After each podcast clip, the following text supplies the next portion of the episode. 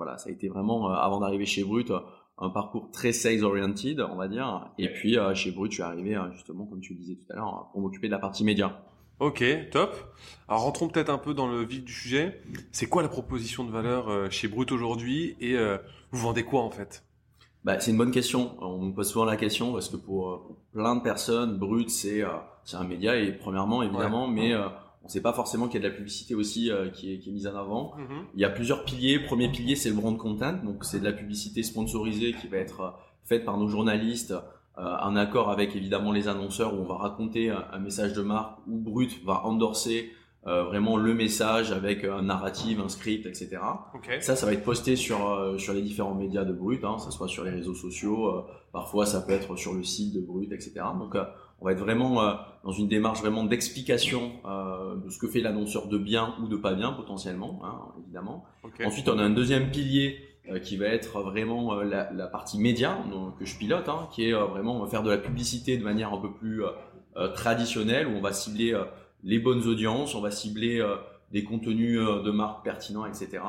Et enfin, le troisième pilier, ça va être vraiment la partie production historique de Brut, où on va produire des contenus, de la créa, etc il y a même un quatrième pilier, je vais, je vais le rajouter, qui est euh, mmh. le, le, retail euh, shopping, le social shopping, en fait, qui est euh, faire incarner des live shopping avec les marques pour raconter un storytelling sur le lancement d'une marque à la Saint-Valentin, etc.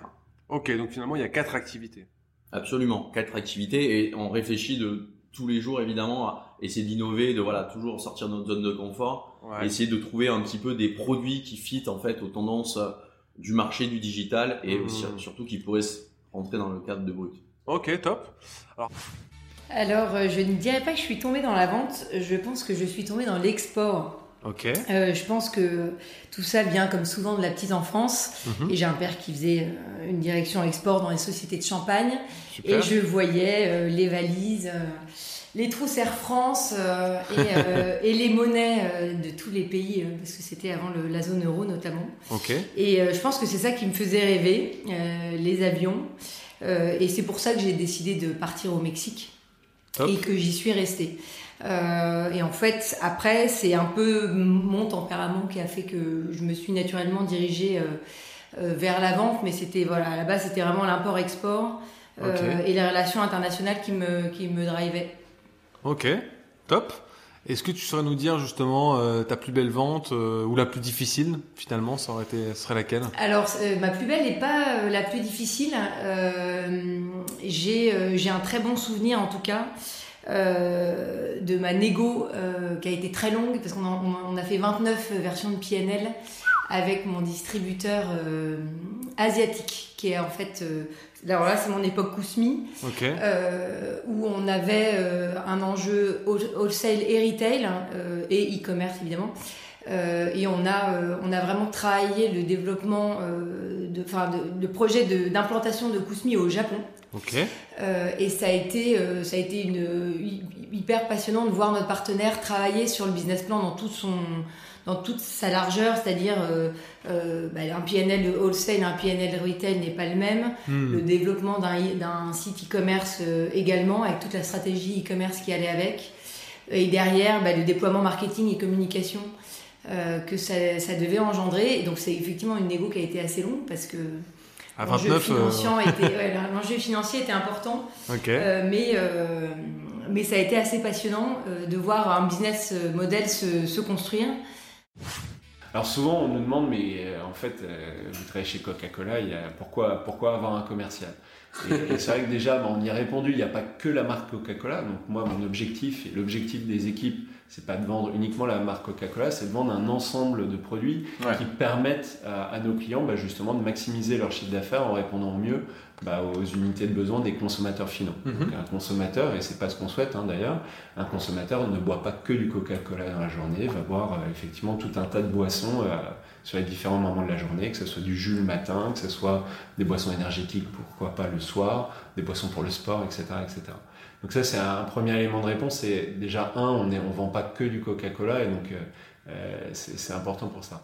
Après, on négocie effectivement la présence des marques, on négocie au-delà de la présence bah, le prix auquel on vend les marques. Et ça, c'est quelque chose d'important pour nous, euh, notamment dans un contexte français euh, jusqu'alors, jusqu'à il y a peu de temps, qui était plutôt déflationniste, qui était plutôt sur une guerre des prix, bah notamment sur des, des, produits qui étaient très exposés comme les nôtres. Hmm. Et donc on, on, a, on, a, on tente d'avoir une politique commerciale qui soit la plus cohérente possible.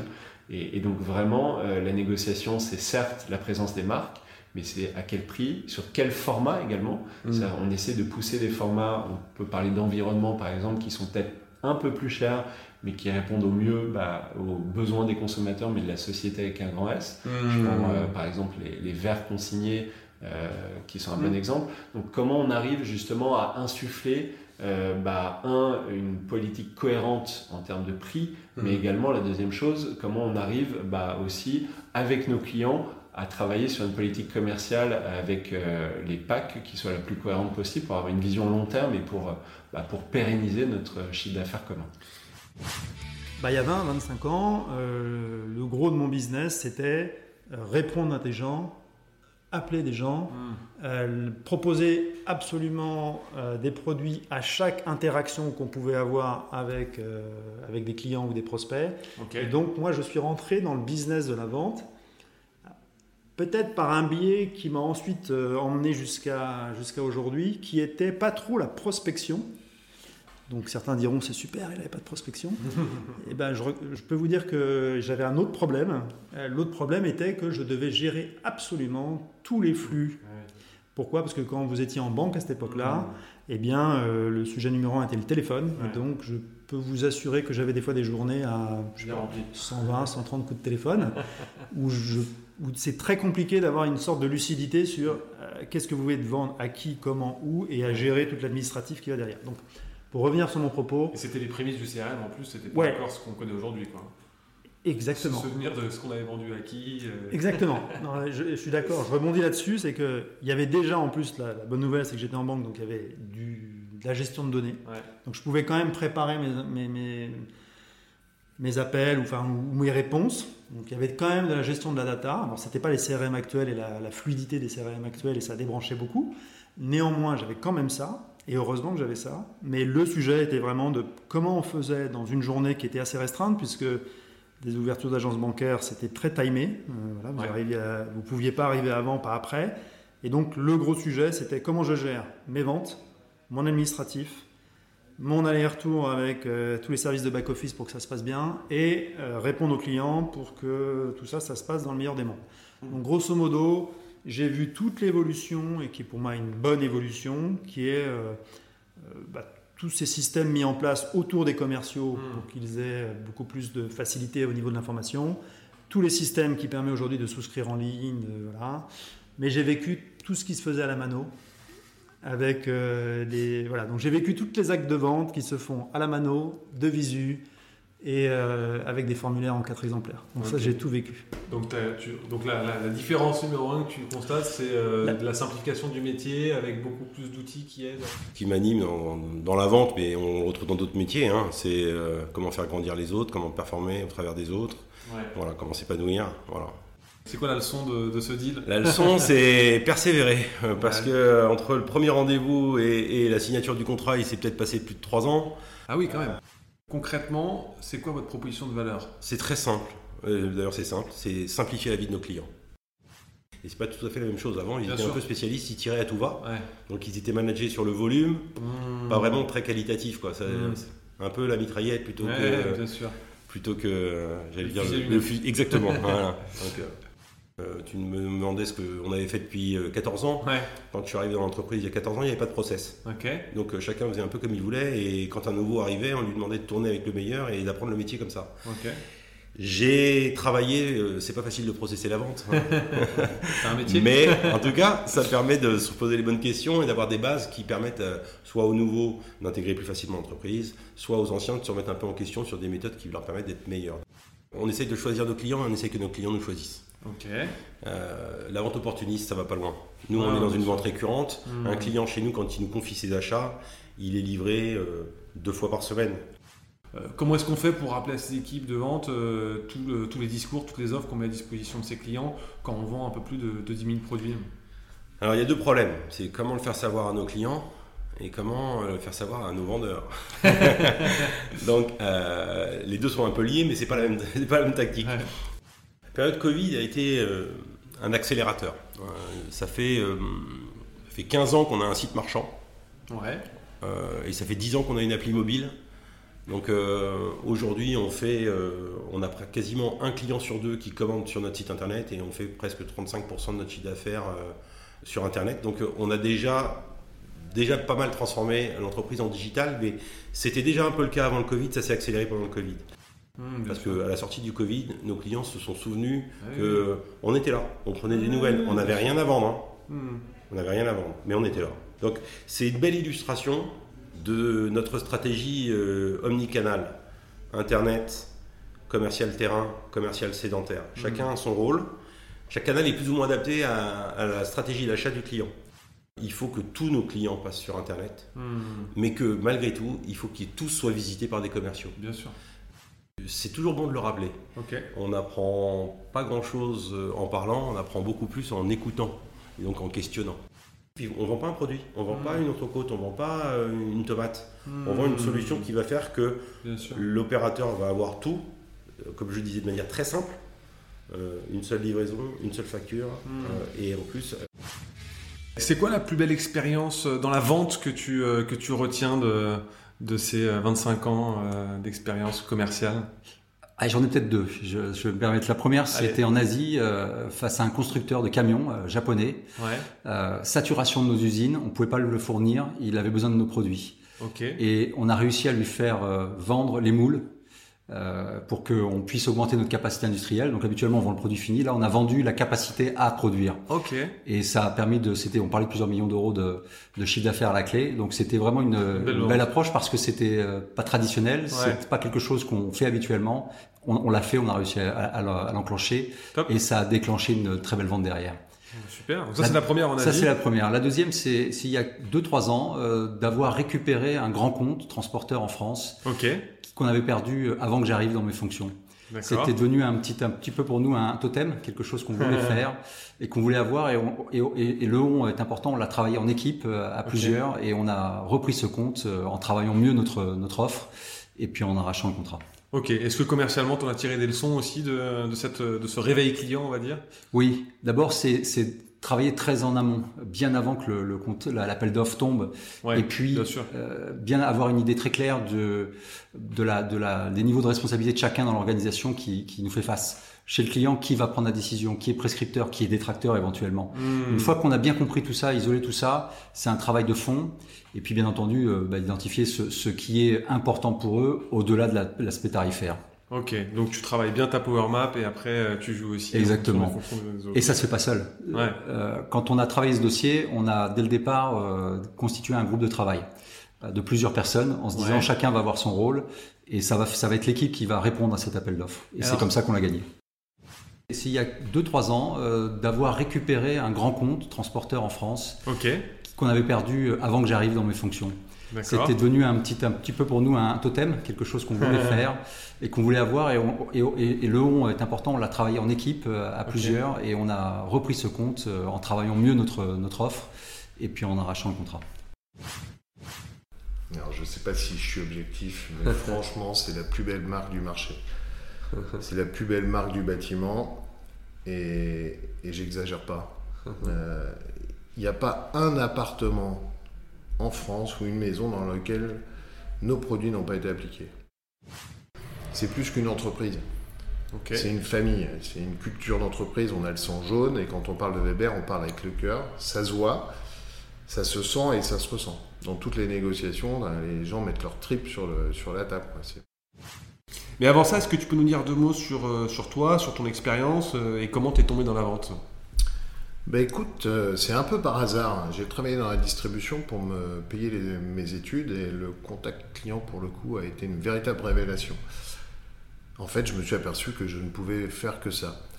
Euh, le plus dur, c'est que tout le monde croit être un bon vendeur. Tu sais pourquoi? Parce que tout le monde a au moins déjà acheté une fois et vendu une fois quelque chose. Et en fait, c'est pas si simple. Bien au contraire. La vente, c'est un art avec du travail. Et il faut de l'empathie, Première chose, sans empathie, tu fais rien. Il faut du sourire, il faut de l'envie, il faut de la niaque, il faut de l'abnégation, mhm. il faut du flair, il faut du travail, de la logique.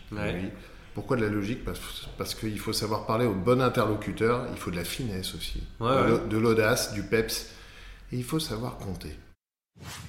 Euh, j'aime bien une phrase, euh, tu connais Oscar Wilde? Ouais. Euh, qui, dit que, qui dit que, ou le portrait de Dorian Gray, qui dit que l'expérience est simplement le nom qu'on donne à ses erreurs. Bien sûr. Et ce qui est intéressant, c'est de regarder dans le rétroviseur. Mhm. Et souvent, je le dis à mes collaborateurs, faites un retour sur l'année écoulée. Et quand tu mhm. regardes ce que tu as fait en une année, mhm. tu regardes dans le rétro, tu t'aperçois que tu as fait pas mal de choses. Tu as fait aussi des erreurs. Et, je dis souvent à mes coéquipiers, lorsqu'il y a des situations de conflit, je leur dis, si c'était à refaire, est-ce que tu aurais fait la même chose Et tu vois, si tu te dis ça, obligatoirement tu progresses. Aujourd'hui, je pense qu'on a une vraie machine de, vente. Euh, on fait énormément de call call. Ce qui fait que du coup, on a l'habitude de, voilà, de se prendre des portes. On est assez résilient et en même temps, on arrive à aller chercher nos objectifs. Donc je pense que c'est un peu ce qui donne aussi aujourd'hui envie de, de, venir chez Skello. et le rôle de BDR, euh, parfois, il est un peu. Euh, comment dire, décrédibilisé. Et pour moi, c'est vraiment la clé de voûte d'une équipe commerciale quand on a. Voilà, c'est hyper important. c'est le fer de lance. Voilà, tout passe par eux. Et je suis arrivé chez Skello il y a euh, maintenant un peu plus de 6 ans. D'accord. Et là, j'ai un peu. J'étais le deuxième employé de la boîte, il y avait déjà une personne qui était là. Et on est arrivé à quatre. Dans les quatre, il ne reste plus que deux, dont moi. Euh, et j'ai un petit peu gravi tous les échelons. J'ai commencé sales. Euh, donc on a été les tout premiers sales, il y avait pas mal de choses à faire. On a connu la barre des 100 premiers clients. Est-ce que tu pourrais nous, nous, dire quelle a été ta, ta, plus belle vente, ou du moins celle dont tu as le plus appris euh, chez Skello et qui te reste peut-être en tête Ouais, alors il y en a plein parce qu'en 6 ans de boîte, euh, ce qui est assez chouette chez Skello, et en tout cas moi c'est vraiment un leitmotiv, c'est lead by example, donc je suis encore pas mal dans l'opérationnel avec mes équipes. Euh, je fais encore pas mal de ventes avec eux. C'est quoi à peu près en pourcentage du temps? Euh, En ce moment, à Barcelone, c'est je dirais 50% de mon temps minimum consacré à eux. Ah ouais Même un petit peu plus, ouais. Il y a beaucoup, beaucoup d'opérationnels. Parce que je fais aussi la partie enablement, etc. Euh, mais du coup, pour répondre à ta question, je pense que ma plus belle vente, en tout cas celle qui m'a le plus marqué, hmm. c'est l'éclair de génie. l'éclair de génie. Alors, c'est. Pour ceux qui ne connaissent pas, c'est, je pense, l'éclair le plus cher au monde. Mais ils ont pas mal de boutiques maintenant à l'international. Et en fait, pourquoi c'était une belle vente C'est que c'était au tout début de Skello.